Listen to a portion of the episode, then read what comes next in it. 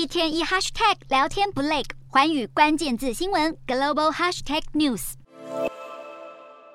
美国对习近平进入第三任期的疑虑日益加深，认为中共正在加速统一台湾的时间表。国务卿布林肯日前强调，习近平持续领导下的中国可能会采取更激进的对外政策，尤其是不愿维持台海现状，甚至是会对台动武。他不厌其烦地再三重申，美国会竭尽所能确保台湾的防卫能力。不仅如此，美军近期也积极部署在亚太地区的军力，已在关岛、冲绳等美军基地增强先进武力，更规划在澳洲部署多架可携带核武的战略轰炸机。种种举动都是针对中国而来。今天的国际新闻评论要来谈谈，美国担心习近平延任后可能会攻打台湾，为了警告北京当局不要轻举妄动，美国的军事准备动作有着强烈的。贺祖用意。然而，两大国会因此擦枪走火吗？为了避免冲突一触即发，以及确保军事优势，美国可能会采取的策略是什么？由于习近平在中共二十大的政治报告中提到，中国绝不承诺放弃使用武力。虽然他解释这不是针对广大的台湾民众，而是针对外部势力干涉和极少数台独分裂分子及其分裂活动，但这并没有消除国际社会的疑虑，甚至是让欧美国家认为这是在为武力统一台湾找借口，外界更放大检视习近平所指的外部势力，包括了以美国为首的民主国家，质疑中国要使用武力的对象很多，而干涉的定义相当模糊。国际社会任何挺台的举动都可能会被中国视为干涉。纵然外界对于美中是否爆发军事冲突的看法不一，但两大强权日益竞争的关系，确实有可能会走向全面对抗，甚至是发动战争。美国围堵中国的动作越来越积极且广泛，这不只涉及军事安全上的考量，而有着争夺全球霸权地位的顾虑。对美国来说，中国就是战略竞争对手，必须防范中国可能会借由侵略台湾来达到既成事实的震慑效果。特别是突破美国在亚太地区设下的第一岛链战略，美国不可能放任中国为所欲为，这攸关着国家利益跟全球地位。事实上，中国早有崛起的准备。过去虽然强调韬光养晦、绝不当头的原则，但从未放弃要有所作为的态度。换言之，中国改革开开放后所展现出的低调不强出头的一面，只是碍于国力仍无法与美国匹敌的自知之明。待国家地位及影响力攀升之后，如今已不再掩饰内心深处的真正想法。习近平上台后，相当重视中国的全球治理能力，不仅是要和美国平起平坐，更要一举超越，成为取代美国的唯一强权。这解释了中国近期为何积极拉拢南太平洋岛国的原因，以及不断对台胁迫与施压的战略目的。中国已经不掩饰成为霸权的野心。当然，美国并不想卷入区域冲突之中，所以首要的策略目标是阻止侵略，同时能在冲突中保持军事优势。所以，白宫一再对外表示，美国不怕竞争，也不寻求与中国发生冲突。无论是与日韩等国举办联合军演，或是近期在关岛、冲绳及澳洲等地所规划部署的军事力量，都是在向中国亮剑，借此来传达警告之意。一方面增加中国采取军事行动的代价，吓阻中国不要有冒进之举；另一方面，更是要解决协防台湾的时间压力，及时反制中方的军事攻击。吓阻侵略是美国面对中国威胁的第一要务。美国极有可能采取先发制人的策略，从想定的兵推之中，中国可能不只会对台湾采取军事攻击，突袭周边国家，或是美国在亚太国家的军事基地，甚至是远程导弹攻击美国本土。美国要防范中国采取密集攻势的策略，先发制人，就是要彻底击垮